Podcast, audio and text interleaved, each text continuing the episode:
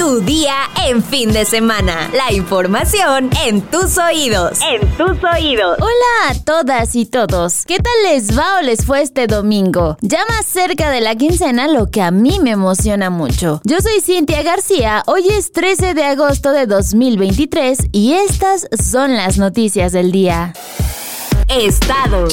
Tras la captura del presunto asesino de Milagros Monserrat, la noche del viernes 11 de agosto, Alejandro Navarro, alcalde de Guanajuato, declaró que el sujeto identificado como Miguel N está arrepentido y quiere un abogado. El presunto responsable de la muerte de la joven de 38 años se ocultaba en la zona de Noria Alta, en la capital del estado. Después de un fuerte operativo con la Secretaría de Seguridad Ciudadana, en coordinación con la Fiscalía del Estado, hemos logrado capturar en Noria Alta a Miguel, asesino de milagros, perpetrado ayer en León. Anunció el edil. El presunto asesino será puesto a disposición de la Agencia Especializada de Investigación de Homicidios. De acuerdo con una versión, Miguel N. se entregó a la Policía Municipal al verse acorralado por personas que lo identificaron en una gasolinera ubicada en la zona de Noria Alta en la entrada a la ciudad de Guanajuato. Las personas hablaron al 911 para reportar que había un sujeto sospechoso, que era Miguel, el que había asesinado a Milagros. Después de unos minutos, el propio Miguel llamó para decir que quería entregarse. Para ese momento, algunas personas de la gasolinera tenían más o menos rodeada la zona. Informó Navarro. El pasado 10 de agosto, Milagros fue seguida por un hombre que le dio alcance, la jaloneó y le dio cinco puñaladas. La escena fue captada por una cámara de vigilancia de una vivienda vecina.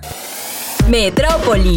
Gabriela Alejandra N., la mujer que fue lesionada de un disparo en la cabeza por un policía del municipio de Nezahualcóyotl en el Aeropuerto Internacional de la Ciudad de México, falleció la mañana de ayer, confirmaron autoridades de la Secretaría de Salud mexiquense. Gabriela permaneció en el golpista Gustavo Vaz desde el 9 de agosto, cuando resultó herida por un disparo de arma de fuego en la cabeza, luego de que Leonardo y Sergio, dos policías municipales de Nezahualcóyotl abrieron fuego en su contra y de sus amigos, con quien viajaba la joven de 20 años de edad. Fue el miércoles pasado cuando los policías municipales de Nezahualcóyotl, Estado de México, participaron en una persecución que terminó con dos personas heridas en la Terminal 2 del Aeropuerto Internacional de la Ciudad de México. Por el hecho, el viernes un juez de control dejó en prisión preventiva oficiosa a los dos elementos de la Policía Municipal, pues el Ministerio Público imputó el delito de tentativa de homicidio calificado, por lo que los imputados solicitaron la duplicidad de plazo constitucional para que les sea definida su situación jurídica. La audiencia de continuación será el 16 de agosto, en donde se determinará si el juez de control los vincula o no a proceso.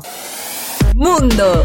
Mohammad Hassan, un deportista de 27 años y padre de tres niños, fue dejado a su suerte tras una avalancha en la montaña K2 en el Himalaya, una de las más peligrosas del mundo ubicada en la frontera entre Pakistán y China. El grupo de más de 100 escaladores que buscaba la cima simplemente continuó su camino mientras Hassan estaba enterrado en la nieve, según se pudo apreciar en un video que se viralizó en redes sociales. Las imágenes despertaron indignación en Internet. Algunos de los escaladores estaban participando por el récord de subir el cerro K2 en el menor tiempo posible y en redes sociales fueron acusados de inhumanos por no prestar auxilio a Hassan y preocuparse más por lograr la meta. No obstante, Kristin Arila, una alpinista noruega que presenció el hecho, aseguró que sí lo ayudaron y que no estaban pensando en el récord cuando continuaron avanzando. Cuando ella y su equipo lo encontraron, Hassan estaba colgado de una cuerda boca abajo entre dos anclas de hielo, con su arnés hasta las rodillas. No vestía un traje adecuado y su estómago estaba expuesto a la nieve, comentó la deportista a la BBC. Estábamos tratando de salvarlo. Hicimos todo lo que pudimos durante muchas horas. Es un camino muy, muy angosto. ¿Cómo vas a escalar y transportar a una persona? No es posible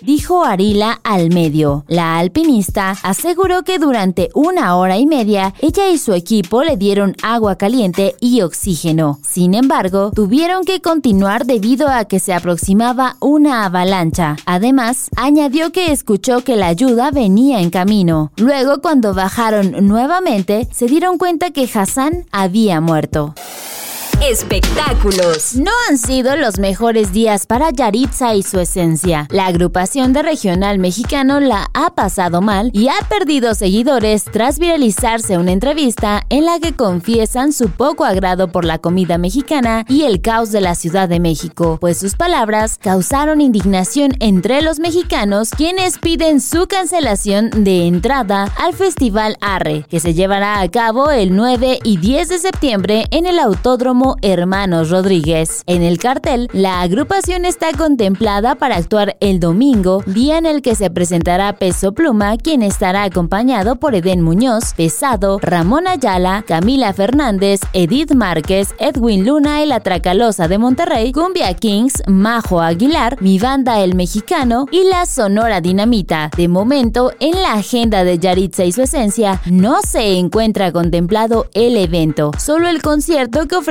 ese mismo mes en Monterrey y Zapopan. El Festival Arre sigue manteniendo el cartel tal y como lo dio a conocer al público. Sin embargo, en la cuenta de Instagram, los comentarios de los cibernautas no han parado prácticamente en contra de Yaritza y su esencia y piden que no se presenten e incluso amenazan con que si lo hacen conocerán lo que es un mexicano enojado. Híjole, la verdad es que ya ni sé qué pensar de esta polémica. La comida mexicana sí es sagrada, pero ¿no creen que ya es mucho hate contra estos chicos? ¿Qué opinan? Dejen su comentario.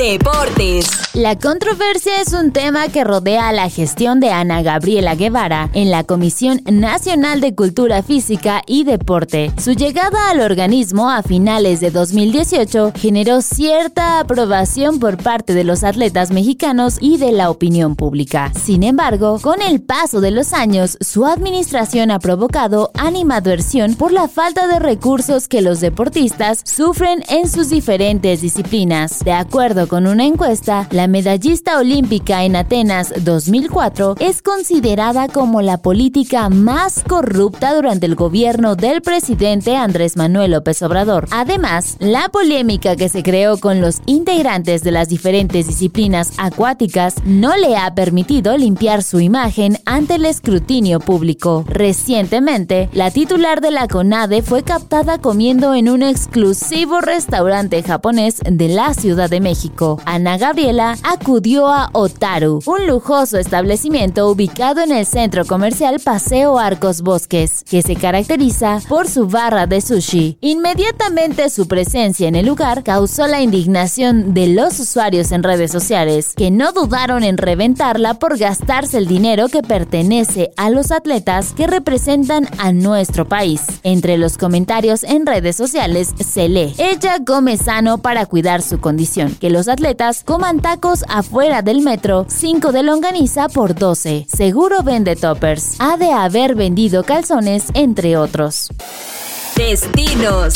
El Festival de Luces de Ixtapan 2023 está a punto de realizarse por quinta ocasión y contará con dos días de actividades para toda la familia. Se trata de un evento de entrada libre en el que el cielo será el escenario principal al iluminarse con la elevación masiva de globos de Cantoya. Además, habrá un corredor gastronómico, una exposición de globos monumentales, venta de artesanías, talleres para elaborar globos de Cantoya, conciertos y concursos. Este festival se llevará a cabo el viernes 18 y sábado 19 de agosto de 2023. Las actividades comenzarán a partir de las 4 de la tarde y se realizará en el pueblo mágico de Ixtapan de la Sal, dentro del estadio Ixtapan 90 en la unidad deportiva ubicada en Boulevard Ixtapan Tonatico, sin número en la colonia 10 de agosto. Si tienes planes de ir, no se olviden de escucharnos en el camino y cuéntenos qué tal les va.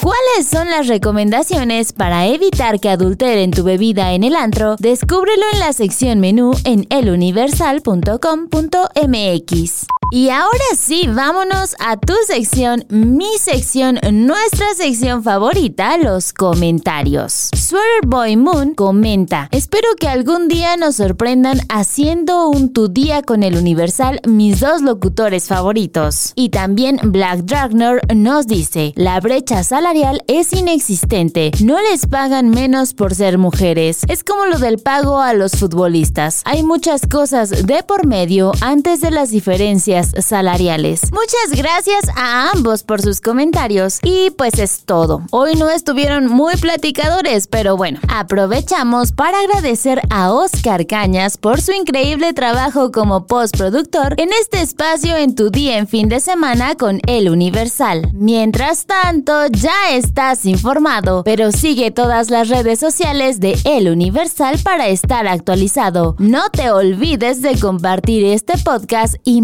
mañana sigue informado en Tu Día con El Universal. Tu día en fin de semana. La información en tus oídos. En tus oídos.